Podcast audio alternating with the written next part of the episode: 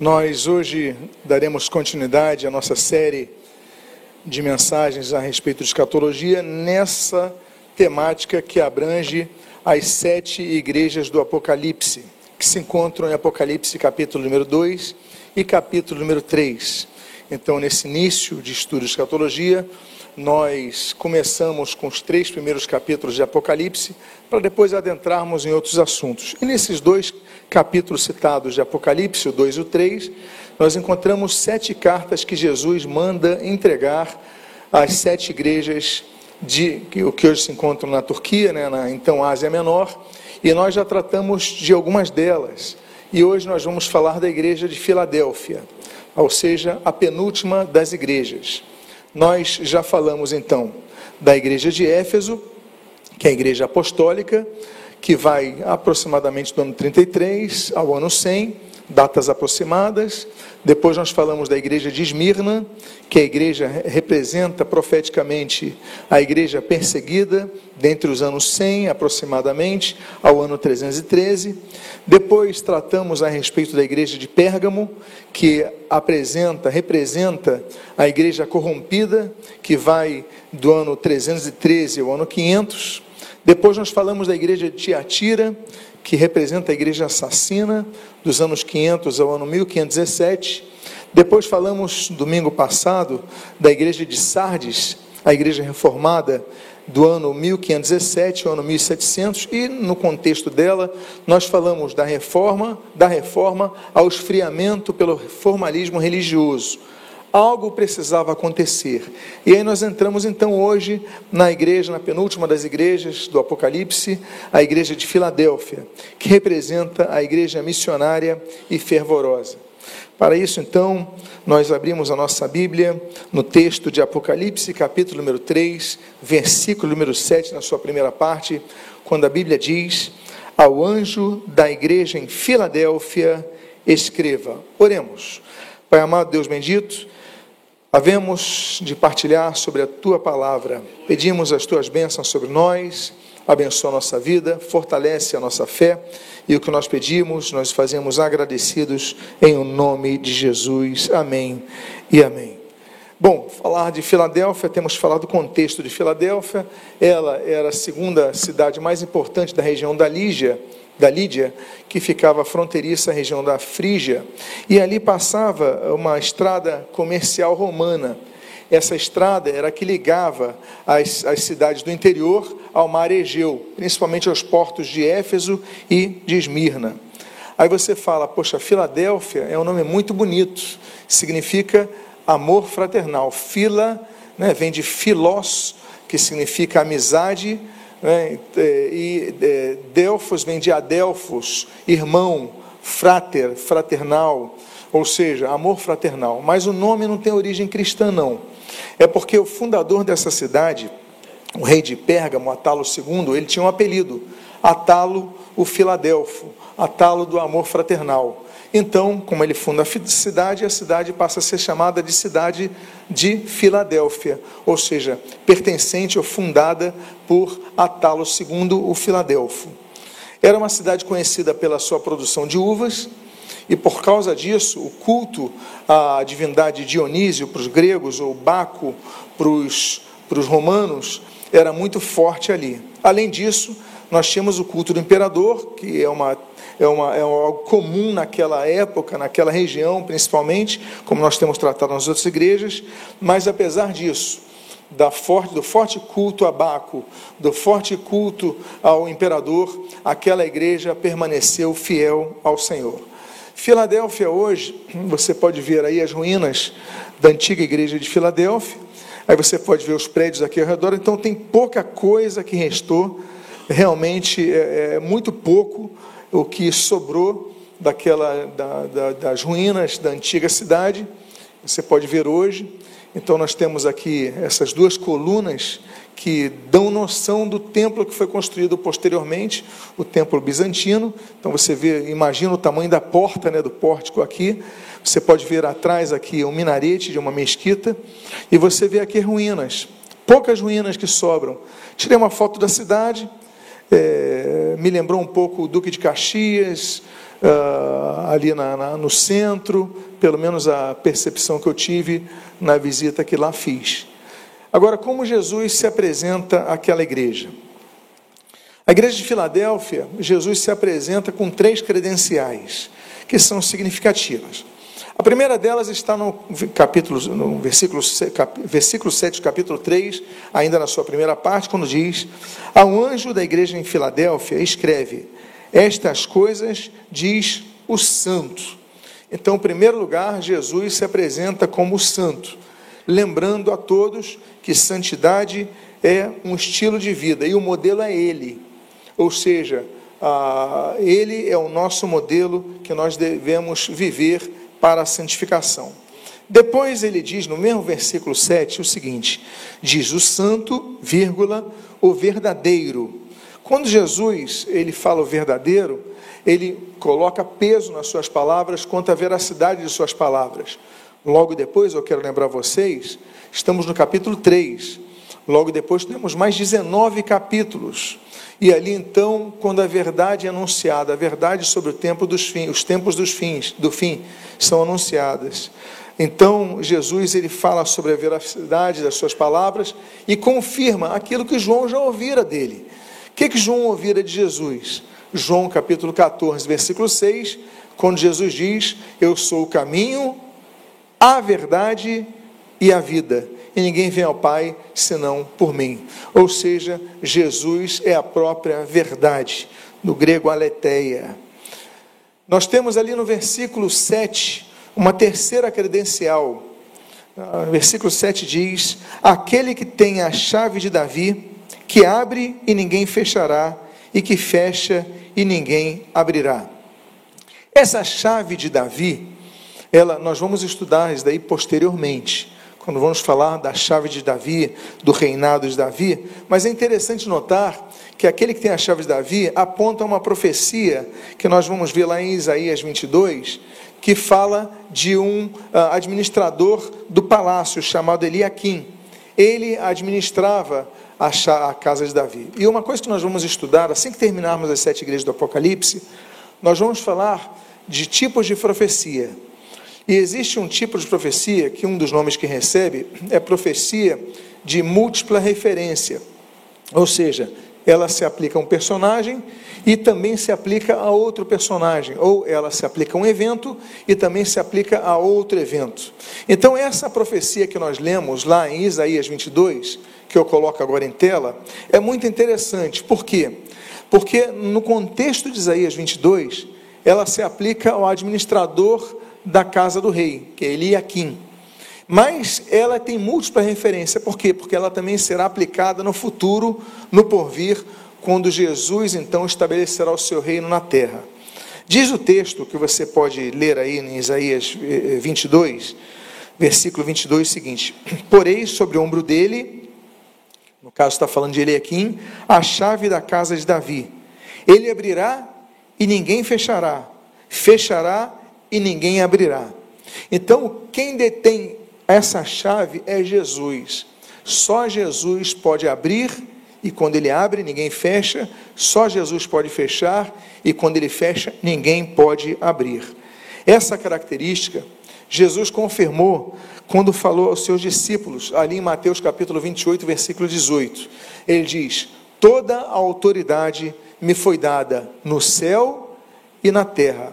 Jesus está no final do seu ministério, Jesus está então trazendo instruções finais aos seus discípulos, e ele fala dessa autoridade que ele recebe. Toda a autoridade, toda a autoridade no céu e na terra lhe foi concedida. Então Jesus é quem detém as chaves e ninguém mais pode abrir quando ele fecha, e volta a dizer: ninguém pode fechar quando ele abre. Qual é a situação espiritual da igreja de Filadélfia? Primeiro lugar, sobre suas falhas. E o mais interessante é que nenhuma falha é apontada nessa igreja. A igreja de Filadélfia, a igreja que realmente reflete o nome da cidade, do amor fraternal, é uma igreja que não tem falhas. Agora, apesar disso, que alguns autores somente colocam isso, alguns escritores, quando falam, alguns pregadores, a igreja de Filadélfia não tem nenhuma falha, não se observa nada. Não, não é assim também. Por quê? Porque no próprio capítulo 3, no versículo 12, diz: ao vencedor. Portanto, apesar de Jesus não observar nenhuma falha naquela igreja, somente os vencedores receberiam as promessas. Bom, então, não tendo nenhuma falha apontada, vamos falar das virtudes da igreja de Filadélfia. Primeiro, no versículo 8, na sua segunda parte, o Senhor Jesus fala a respeito daqueles cristãos. Ele diz: Conheço as obras que você realiza. Em primeiro lugar, então, eles fazem obras.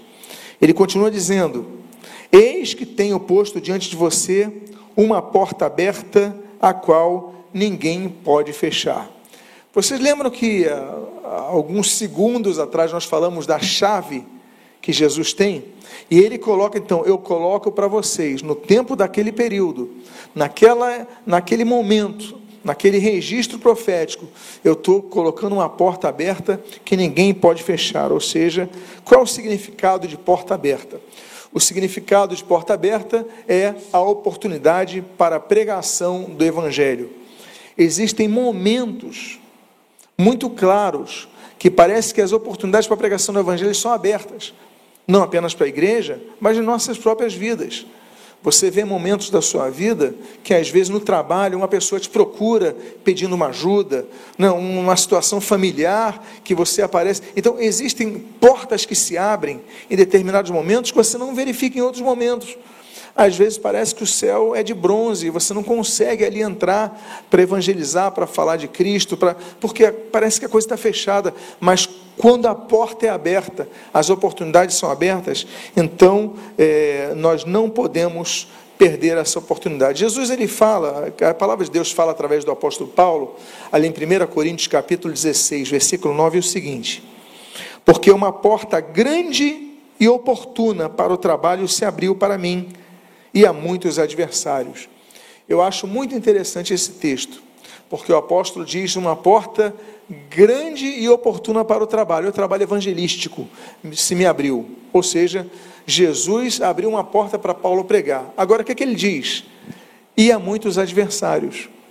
Não é porque a porta foi aberta que não há adversidade. Não é porque a, a oportunidade da evangelização surgiu para você pregar o evangelho que não vão surgir opositores. Então, muitas vezes você fala, estão surgindo opositores, é porque a porta está fechada. Não, a porta pode estar aberta. Esse é o momento de você falar, de você pregar, é o momento oportuno. Agora, nesse momento, você fala, ah, surgiram adversários? Surgiram e vão surgir sempre. Por quê? Porque nós vivemos numa guerra espiritual constante, todos os dias. Nós temos adversários para enfrentar. Outro ponto que nós lemos ali em Atos, capítulo de número 14, versículo 40, 27, diz assim: Quando chegaram a Antioquia, reuniram a igreja e relataram tudo o que Deus havia feito com eles e como tinha aberto aos gentios a porta da fé. Isso é Paulo e Barnabé, quando chegam ali, é, ali em Antioquia, para registrar a viagem missionária que eles fizeram, eles mais uma vez utilizam o termo porta, a porta aberta, como tinha aberto aos gentios a porta da fé. Ou seja, então está falando mais uma vez das oportunidades que surgem para a pregação do evangelho. Então, naquele contexto de, Fila, da, de Filadélfia, da igreja de Filadélfia, e no registro da história da igreja que nós vamos ver daqui a pouco, nós vemos uma grande oportunidade que nós temos do evangelho se expandir, não apenas naquela região, mas também na história da igreja, como de fato acontece, principalmente a partir de meados de do ano 1700, 1700 algo, nós começamos a ver então uma grande porta aberta. Depois disso, que Jesus fala a respeito disso, Jesus então traz mais um elogio àquela igreja. E aliás, somente duas igrejas recebem elogios de Jesus, que é essa igreja de Filadélfia e a igreja de Esmirna. Veja o que Jesus fala sobre a igreja de Filadélfia. Sei que você tem pouca força mas guardou a minha palavra e não negou o meu nome. Essa pouca força, nós não sabemos o que é, porque o texto não explicita. pode ter sido pouca gente, pode ter sido pouca influência na sociedade, pode ter sido, sido pouco recurso para se manter.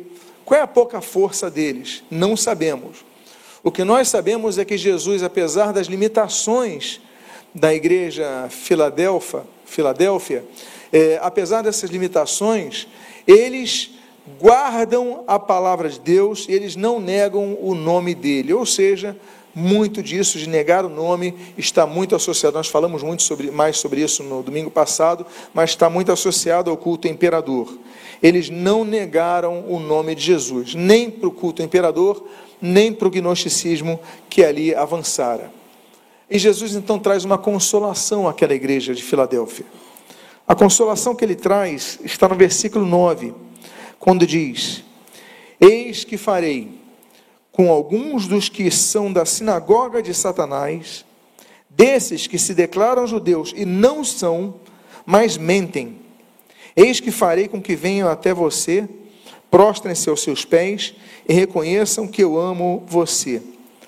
A citação da sinagoga de Satanás aponta um lugar que teoricamente era dedicado ao culto ao Senhor, teoricamente. Porque ele não fala que é uma sinagoga, fala sinagoga de Satanás, ou seja, em vez de buscarem a verdade, estavam propagando mentiras a respeito da igreja. Eram religiosos que não eram verdadeiramente judeus. Por quê? Porque se fosse uma verdadeira sinagoga, eles estudariam as escrituras. E estudando as Escrituras, eles leriam sobre as promessas do Messias. E estudando as promessas eh, da, da, vinda do Messias, da manifestação do Messias, eles compreenderiam que seria Jesus o Messias, que foi Jesus o Messias. Então, eles procuravam travar, ainda que isso seja impossível, as portas que da graça que foram abertas por Cristo. Ou seja, eles procuravam impedir uh, o avanço do Evangelho que quero lembrar a vocês que historicamente ele se propaga primeiramente de maneira intensa através dos judeus, depois vai se propagar através de gentios. Vide, por exemplo, os discípulos de Jesus são todos judeus, Jesus, é, o próprio Jesus é judeu, então ah, os, ah, os evangelhos eles tramitam a respeito dos judeus, né, do evangelho ali nos judeus. Claro que temos conversões em outros lugares apontadas, e a partir do, do livro de Atos nós vemos isso de maneira muito mais expansiva. Mas primeiro aos judeus, depois aos gregos, ou seja, depois aos demais, aos gentios. E eles então procuravam é, é, lutar contra isso. O verdadeiro judeu, a Bíblia diz, não é o que aparenta ser judeu por fora, mas é que é o judeu por dentro. Como diz aí no texto que você pode ler em Romanos capítulo 2, versículos 28 e 29. Diz assim o texto: Porque não é judeu quem o é apenas exteriormente, nem é circuncisão a que é somente na carne. Porém, judeu é aquele que o é interiormente e circuncisão é a do coração pelo Espírito, não segundo a letra, e cujo louvor não procede de seres humanos, mas de Deus. Então, depois de explicar isso, é, o Senhor Jesus então consola aquela igreja, demonstrando que os verdadeiros judeus, eles vão reconhecer Jesus como Messias. Vale lembrar que esse aponta um quadro profético que vai se ver no futuro, isso ainda não existe no grosso modo, grosso modo, melhor dizendo, é, os judeus são fechados a reconhecer Jesus como Messias. Eles continuam aguardando Jesus como Messias. Mas vai haver um dia que os judeus vão olhar no final da batalha do Armagedon, quando Jesus estiver voltando com a sua igreja, eles vão olhar e vão reconhecer que Jesus é o Messias. Veja o que diz o texto do profeta Zacarias, no capítulo número 12, nos versículos 9 e 10. Diz assim: Naquele dia, procurarei destruir todas as nações que vierem contra Jerusalém. Estamos falando de algo que vai acontecer no futuro, quando todas as nações cercarem Jerusalém. Aí diz o texto: E sobre a casa de Davi, citando o texto que nós citamos em Apocalipse 3, a casa de Davi. E sobre a casa de Davi, e sobre os moradores de Jerusalém, derramarei o espírito de graça, de graça e de súplicas. Olharão para aquele a quem traspassaram, ou seja, os judeus lá em Jerusalém vão ver Jesus voltando, vão olhar aquele, aquele a quem traspassaram, e diz o texto: prantearão por ele como quem pranteia por um filho único, e chorarão por ele como se chora amargamente pelo primogênito. Então, nesse dia, no porvir, quando os judeus estiverem cercados, não tiverem mais condições de liderar, de enfrentar os exércitos que estão cercando Jerusalém, o cerco já é intenso, depois vamos estudar é, especificamente sobre isso. Eles vão, Jesus retorna com a sua igreja, eles olham a quem transpassaram, reconhecem que Jesus é Messias e choram amargamente. Diz o texto do capítulo 11 do livro de Romanos, no versículo 25, do versículo 25 ao 27, o seguinte: Porque não quero, irmãos, que vocês ignorem este mistério, para que não fiquem pensando que são sábios. Veio um endurecimento em parte a Israel, até que tenha entrado a plenitude dos gentios. Depois vamos falar sobre a plenitude dos gentios. E assim, todo Israel será salvo, como está escrito: o libertador virá de Sião e afastará de Jacó as impiedades. Esta é a minha aliança com eles, quando eu tirar os seus pecados. Ou seja, hoje o que nós vemos é que Romanos capítulo 11 diz: há um endurecimento da, em parte a Israel.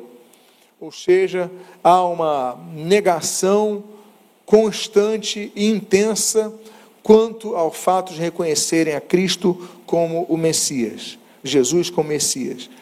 Jesus, eh, continuando então essa, essa carta, Jesus ele traz outra promessa.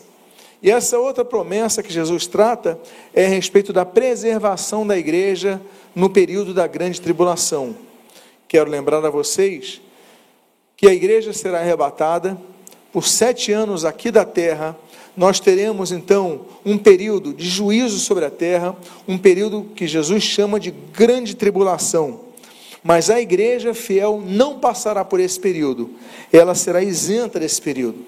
Apocalipse capítulo 3, essa carta aos Filipenses, eh, perdão, aos Filadélfios, no versículo 10, diz: Você guardou a palavra da minha perseverança, por isso também eu guardarei da hora da provação que há de vir sobre o mundo inteiro, para pôr à prova os que habitam sobre a terra. Então Jesus mais uma vez está falando que vai haver uma hora, vai haver um período, vai haver uma época que vai vir um juízo sobre a terra. Todos que habitam a terra vão passar por prova, mas Jesus garante aos filadélfios, Jesus garante à igreja fiel: olha, mas eu te guardarei da hora da provação. Eu quero lembrar a vocês então que a igreja não está destinada passar pelo juízo da ira futura que será derramada sobre a terra. A igreja fiel terá sido arrebatada.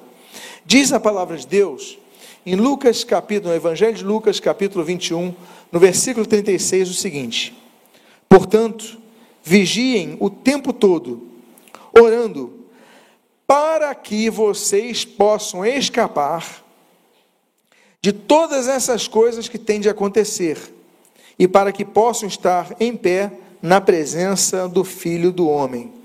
Quem vai escapar? Quem vigiar. Vigiem para que vocês escapem de todas essas coisas que vão acontecer. Aquele texto do capítulo escatológico de Lucas 21 é, é, aponta, revela. O texto de 1 Tessalonicenses, no capítulo 1, versículo 10, e no capítulo 5, versículo 9, mostra de novo que a igreja não passará, a igreja fiel não passará pela grande tribulação. Diz assim o texto: Para aguardar dos céus o seu filho, a quem ele ressuscitou dentre os mortos, a saber, Jesus, o que? Que nos livra da ira vindoura. Capítulo 5, versículo 9. Porque Deus não nos destinou para a ira, mas para alcançar a salvação mediante nosso Senhor Jesus Cristo. Esses dois textos da primeira carta aos Tessalonicenses apontam que a igreja fiel não vai passar pelo juízo da ira de Deus que vai ser derramado sobre a terra. A igreja será preservada desta ira, a igreja será preservada da ira vindoura. Continuando essa carta, Jesus faz um alerta. E o alerta está no versículo 11 desse capítulo 3 de Apocalipse. Venham sem demora. Conserve o que você tem, para que ninguém tome a sua coroa. Vocês lembram que a igreja de Filadélfia não tem nenhum defeito, mas tem alerta.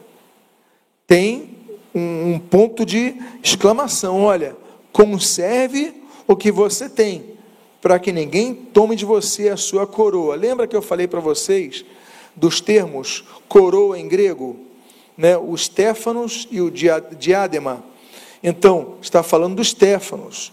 Ou seja, aquela coroa, que era uma coroa de ramos de oliveira que a pessoa ganhava quando vencia uma prova atlética, então, para que ninguém tome os seus Stefanos, ou seja, você lutou, você venceu tantas coisas na vida, mas você pode perder essa coroa. Então, nós devemos conservar, por quê? Porque somente com a perseverança é que nós seremos salvos. Veja dois textos aqui. Um de Filipenses 3, a partir do versículo 10, nós, nós lemos assim, até, até o 14 diz assim: Para conhecer, para o conhecer e o poder da sua ressurreição e a comunhão dos seus sofrimentos, conformando-me com ele na sua morte, para, de modo algum, alcançar a ressurreição dentre os mortos. Não que eu tenha já recebido ou tenha já obtido a perfeição, mas prossigo para conquistar aquilo que também foi conquistado por Cristo Jesus.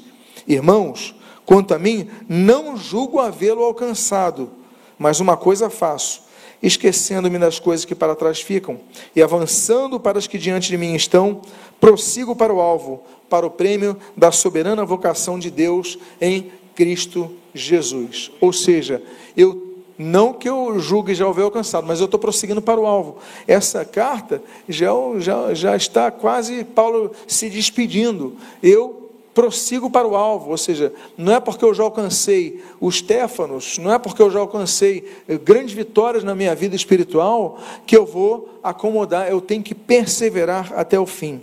Por isso, volto àquele capítulo 21 de, de Lucas, no capítulo 21, versículo 19, veja o que diz o texto: é pela perseverança que vocês ganharão a sua alma. Então Jesus alerta aos filadélfios: sejam perseverantes, para que vocês não percam a vossa salvação. Quais são as promessas aos que vencerem? A Bíblia diz então aqui no versículo 12, volto a citá-lo: ao vencedor farei com que. Então volta a dizer que eles precisavam perseverar para vencerem. E nós temos então quatro simbólicas promessas a esses vencedores. A primeira delas, versículo 12: Ao vencedor farei com que seja uma coluna no santuário do meu Deus, e dali jamais sairá. Gravarei sobre ele o nome do meu Deus, o nome da cidade do meu Deus, a nova Jerusalém que desce do céu, vinda da parte do meu Deus, e o meu novo nome. Então, quais são as quatro promessas que estão nesse versículo 12? Primeira delas, farei com que sejam coluna no santuário. Aquela era uma região instável, era uma região de terremotos. Teve um grande terremoto que aconteceu, que destruiu a cidade no ano 17 depois de Cristo. É, então, várias ruínas foram destruídas. Nós vemos ruínas até hoje. Então, e nós tivemos um grande terremoto na Turquia recentemente. É uma região instável ali. Mas isso aponta quando Jesus fala que vou fazer de vocês uma coluna no meu santuário, a coluna aponta para estabilidade, algo que permanece firme. Então, vocês lembram da foto que nós, as fotos que nós mostramos sobre Filadélfia hoje? Eu volto a colocar essa foto. Essa foto chama atenção por quê? Porque toda a igreja de Filadélfia desabou. O que que permaneceu? Permaneceram o quê? As suas colunas. Olha as colunas dela nos dias de hoje, na atualidade. Então, isso nos lembra, quando você for a Filadélfia, você vai ver aquelas colunas, você lembra, olha, Jesus promete que tudo vai ser abalado, mas nós permaneceremos como coluna na casa de Deus. Segunda coisa que nós vemos, nós lemos nesse texto do versículo 12, é que fala do nome de Deus gravado em nós, que aponta a filiação espiritual. Todos nós carregamos um sobrenome. O que é o sobrenome? É o nome de nossos pais. É o nome que vai passando de geração em geração de nossa família. E a Bíblia fala que nós teremos o nome de Deus gravado em nós, gravados. Ou seja, não é apenas escrito num papel que pode ser queimado, está gravado em nós. Filiação de Deus, somos filhos de Deus. Terceira das quatro promessas desse versículo 12, nós lemos o nome de Jerusalém gravado em nós. O nome de Jerusalém é outro nome que vai estar gravado em nós. Por quê? Porque remete à nossa cidadania do reino de Deus. Veja três versículos que falam sobre isso. O primeiro deles em Gálatas, capítulo 4, versículos 26, que diz assim: Mas a Jerusalém lá de cima é livre e ela é a nossa mãe. Olha que coisa interessante. Ele qualificou a cidade como lá de cima. Ele não falou mais Jerusalém, falou a Jerusalém que é lá de cima. Por quê? Porque a Bíblia fala da outra cidade chamada Jerusalém, que é a chamada Nova Jerusalém, Apocalipse. Então ele fala, ela nossa mãe. Ou seja, mais uma vez, algo gravado em nós, a nossa filiação, o nome de Deus gravado em nós, a nossa cidadania, o nome da cidade gravado em nós. É o que Paulo fala, por exemplo, em Filipenses capítulo 3, versículo 20. Diz assim: Pois a nossa pátria está nos céus, de onde também aguardamos o Salvador, o Senhor Jesus Cristo. Então a nossa pátria não está na terra. A nossa pátria, ela não muda conforme as estações, ela será perpétua, está nos céus, a nova Jerusalém. E em Hebreus capítulo 11, versículo 16, a Bíblia diz: Mas agora desejam uma pátria superior, isto é, celestial. Por isso, Deus não se envergonha deles de ser chamado seu Deus, porque lhes preparou uma cidade. Então, a nossa pátria está nos céus. Amém, queridos? E a quarta e última das promessas à igreja de Filadélfia, aos cristãos fiéis, como os filadélfios, que se encontra nesse versículo 12 do capítulo 3 de Apocalipse, ela diz o seguinte: E o meu novo nome. Jesus, ele fala de um novo nome que um dia será revelado a nós. Não se trata de nome teórico, que muitos usam. Muitos colocam o nome, nós temos um jogador chamado Gabriel Jesus, nós temos cidade chamado Bom Jesus, não sei o quê. Não, não é um nome que se registra. Jesus, ele vai nos apresentar esse nome, que é sobre todo nome, mas ele tem um nome que ninguém conhece. Então, o nome que nós clamamos é o nome que o anjo aponta a Maria, né? Gabriel aponta a Maria, e é Jesus o nome dele, para que nós saibamos. Mas um dia, Jesus vai apresentar o seu novo nome. Por quê? Porque Yeshua, que é o nome que eh, Jesus né, recebe, então significa salvação. Agora, um dia a consumação vai ser consumada completada, integralizada. Então ele vai apontar o seu novo nome para a eternidade que ninguém conhece. O período histórico que aponta, o período profético que aponta e representa a igreja de Filadélfia, ela vai mais ou menos aproximadamente do ano 1700 a meados do século 20. Trata-se então de um período da história da igreja maravilhoso. Nós lembramos que o período de Éfeso, por exemplo, lembra o início da igreja, mas o começo do seu esfriamento. Nós temos várias fases. Nessa sexta fase do período da história da igreja, é que acontecem os grandes eh, despertamentos espirituais ao redor do mundo e os grandes moveres missiológicos, as grandes ações missionárias ao redor do mundo. Lembram-se que ela fala da porta aberta E nós temos então, como nunca antes na história, os movimentos missionários avançando por todo o mundo em terras estrangeiras, o crescimento das sociedades bíblicas, o crescimento das sociedades missionárias.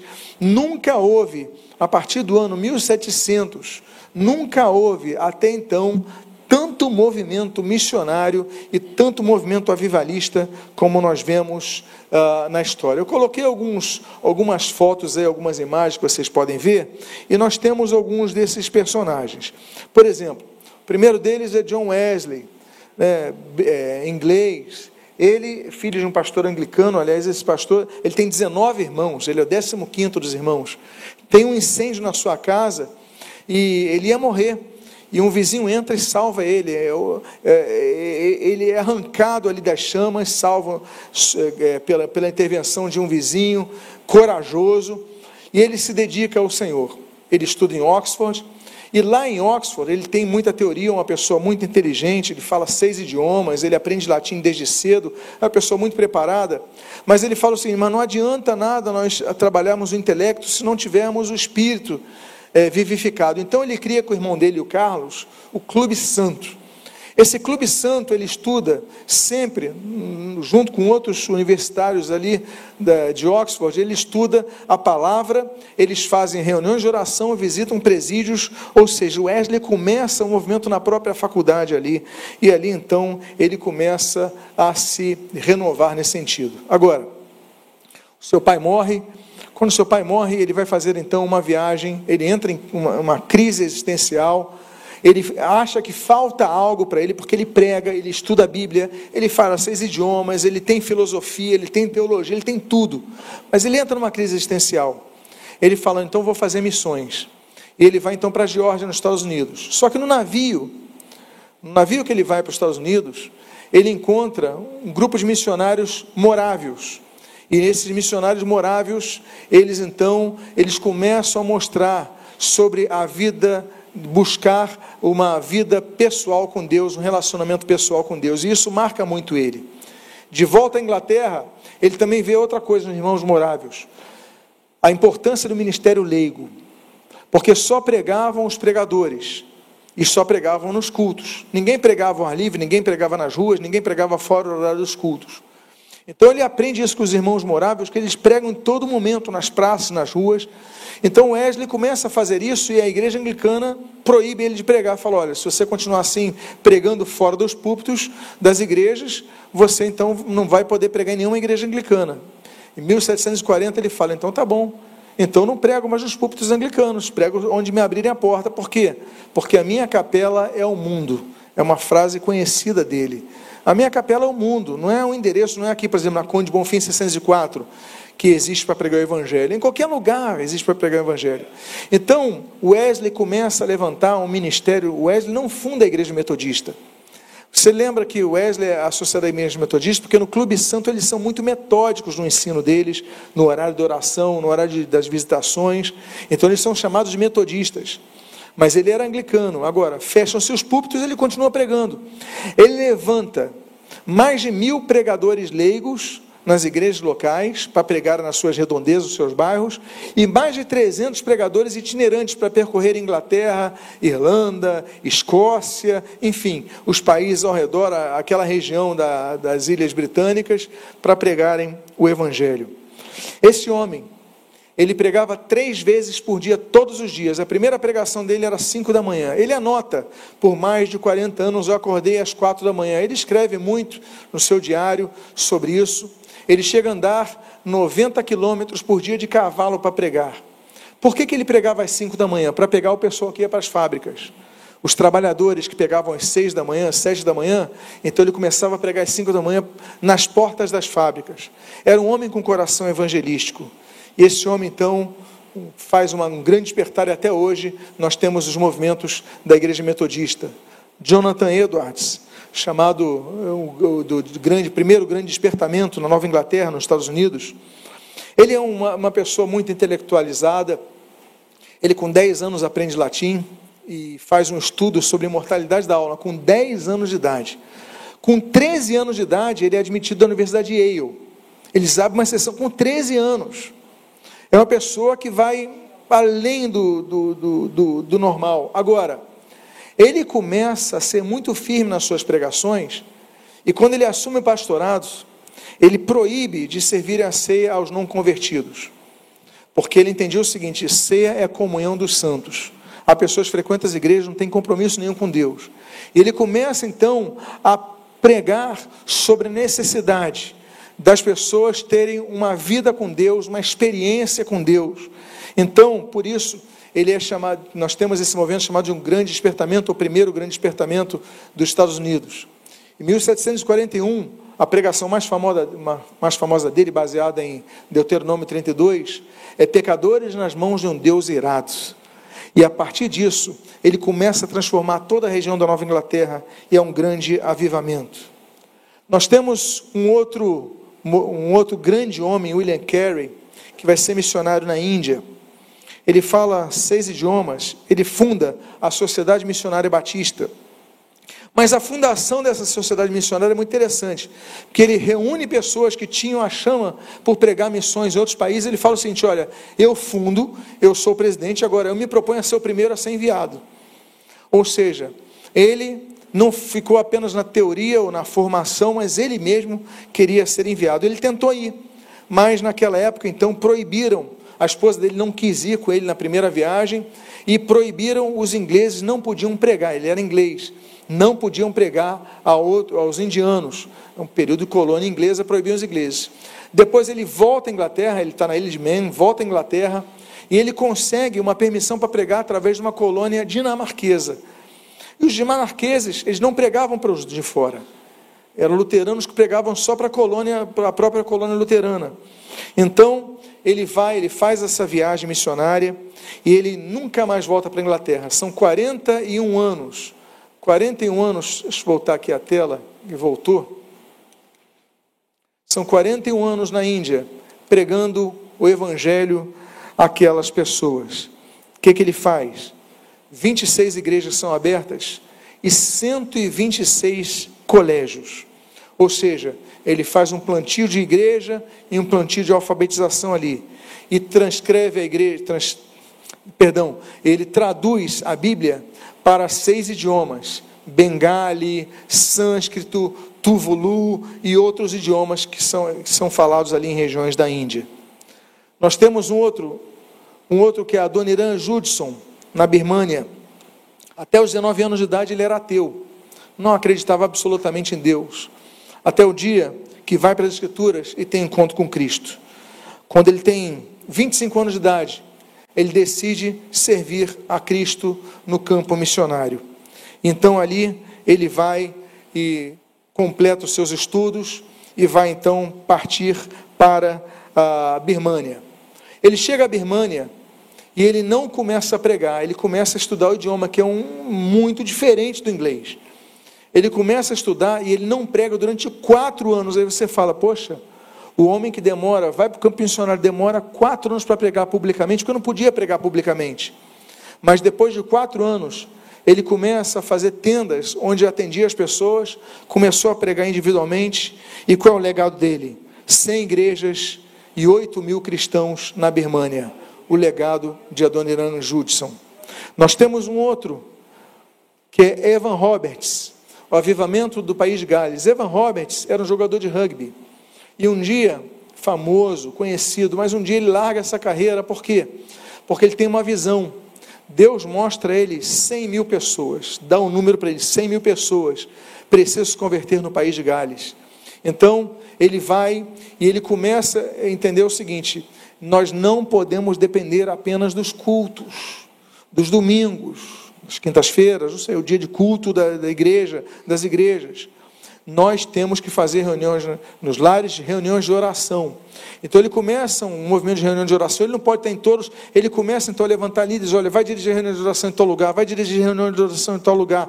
E com isso, tem um jornal chamado The Western Mail, lá do país de Gales, que ele aponta que esse número vai crescendo até chegar a, aos 100 mil que ele tinha visto numa missão, graças a essa visão de Roberts, de Evan Roberts. Nós temos o outro, que é o Charles Finney.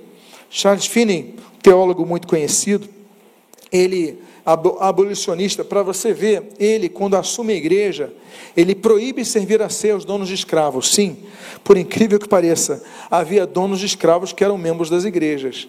Ele fala o seguinte: dono de escravo, aqui na igreja, ele não participa da ceia. Ele começa a ter muita oposição, ele lidera o movimento uh, anti-escravagista, mas, nos Estados Unidos, mas o que chama atenção é que ele começa a falar ele escreve, ele é um grande teólogo, escreve um livro chamado Teologia Sistemática, até hoje usado, conhecido por, por quem estuda teologia, mas ele fala sobre a experiência pessoal e ele fazia algo que nós herdamos nos nossos cultos, o chamado apelo. Até então não era costumeiro se fazer apelo. Vem à frente, você quer entregar a sua vida a Jesus. Mas ele entendia o seguinte: assim como no casamento nós temos que fazer uma declaração, assim como Romanos fala que nós devemos fazer uma declaração, nós devemos fazer uma declaração pública de que somos de Cristo, pertencemos a Cristo, mesmo antes do batismo. É o compromisso, porque o batismo pode demorar um tempo, mas não, o meu compromisso é com Cristo. Então, a partir dali, nós temos o chamado segundo, segundo grande despertamento. Nós temos um outro movimento nesses, nesses anos, século XVIII, século XIX, é, século XX. É, Hudson Taylor, na China, ele com 17 anos, ele fala, quero ser missionário, quero ser missionário na China. É um país muito populoso e não tem Jesus. Então, o que, que ele faz? Ele fala, o que, que precisa na China para abrirem a porta para eu pregar o Evangelho? Precisa de médicos.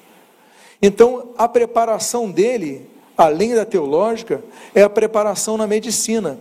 Ele se forma primeiro como médico para depois ele ir. Ele faz várias viagens entre Inglaterra, não, não estou falando de tempos de avião, estou falando navios. São 18 viagens entre Inglaterra e Xangai. E o legado dele é: vamos levar missionários. Ele levava dezenas de missionários com ele, levava o legado dele. Esse homem, Hudson Taylor, ele leva mais de 800 missionários para a China, meus amados irmãos. Uma pessoa que sente o desejo missionário, ele voltava, falava sobre missões e carregava pessoas com, consigo para a China. 800 missionários, são 125 escolas. E aí nós temos então é, esse, esse grande homem. Ele, é, o processo de aculturação dele é o seguinte: ele falou assim: para eu ser bem recebido, eu tenho que ter uma boa profissão, que atenda a todos, médico. Eu tenho que me vestir como chinês, então ele não se vestia como ocidental, e ele usava rabo de cavalo, que era muito comum é, entre os chineses, principalmente no interior. Então, chegava uma pessoa bem diferente, mas vestido e aculturado para que pudesse ser bem recebido. Na guerra dos boxers, ele vai ser preso, vai sofrer morte de 58 missionários, eh, ingleses vão morrer e americanos vão morrer ali naquela revolução, mas ele ainda assim permanece firme no seu chamado e permanece firme nessa grande obra que ele tem. David Livingstone, muito famoso, né, um grande é, conquistador da África, um homem que é, desbrava o continente africano. Ele é um médico também, e ele vai pregar o evangelho ali na África, no interior da África, onde ninguém chegava. E ali então ele começa, ele entendia o seguinte: eu tenho que levar a medicina e eu tenho que levar Jesus Cristo para os corações. Tanto é que ele vai ser enterrado posteriormente ele morre na África. É interessante a, a, forma como os nativos encontram ele morto. Ele está de joelhos orando. Ele morre orando de joelhos. Aí os ingleses falam: vamos enterrá-lo na Inglaterra com todas as honras. A rainha Vitória, aliás, ele que descobre aquela catarata de Vitória, na Tanzânia, aquela região, e ele que faz a descoberta em homenagem à rainha Vitória. Ele vai ser enterrado na abadia de Westminster. Até hoje o corpo dele está lá, menos o coração que foi enterrado na África. Nós temos um outro movimento, o movimento pentecostalismo com William Seymour. William Seymour era filho de escravos, era semi-analfabeto, cego de um olho. Aí as pessoas falavam: Isso daí, essa pessoa não tem futuro nenhum. Esse é um dos maiores homens da história da igreja. Amados irmãos, esse homem, ele tem a sua formação batista, mas depois ele começa a estudar sobre a segunda experiência pós-santificação, pós-conversão, a chamada segunda bênção: santidade, cura divina, dom de línguas. Ou seja, ele vai fazer com que o movimento pentecostal ecloda no mundo, a partir desse homem. Ele vai então estudar mais sobre o Espírito Santo, mais sobre dons de língua, mais sobre o sobrenatural, porque ele veio daí. Ele se alfabetiza, ele vai estudar em Houston com Charles Fox Parham. E é interessante que em Houston haviam leis segregacionistas, eh, infelizmente, né, essas leis racistas, que o negro não podia sentar na mesma sala que os brancos. Só que aquele seminário só tinha uma sala. O que, que então o reitor fez para não, não fechar o seminário? Ele botou a cadeira de Seymour no corredor, mandou fazer uma grande janela. Então, oficialmente, ele não estava na sala, mas ele ficava no corredor com uma grande janela assistindo às aulas. E aí ele pôde então fazer a sua educação teológica e baseada nos dons do Espírito Santo. Aí ele volta para Los Angeles. Ele começa a se reunir na casa de uma. Quem podia recebê-lo ali? Né, uma pessoa que eh, tinha manifestação do Espírito Santo, até que Agnes, é, é, esqueci o nome dela, Osman, se eu não me engano, ela começa, ela recebe ali é, o, o, batismo com o Espírito Santo na casa dos Bonnie Bry, e ali em Los Angeles nós temos o derramamento do Espírito Santo na casa de Bonnie Bry. Eles precisam se reunir numa igreja. Existe uma antiga igreja no local chamada Rua Azusa, e nessa rua Azusa, então, ele aluga aquela antiga igreja que antes tinha sido um, um galpão para os cavalos serem guardados. E ali então começa a missão apostólica da fé. E começa a ver a manifestação do Espírito Santo, pessoas começam a ser curadas, pessoas começam a falar em línguas. E é interessante que os brancos, porque havia naquela época igrejas de negros e igrejas de brancos, os brancos começaram a ir na igreja de Seymour. E as mulheres começaram a ter papel ministerial na igreja de Seymour. Esse homem começa a quebrar todas as barreiras. O pentecostalismo quebra todas as barreiras.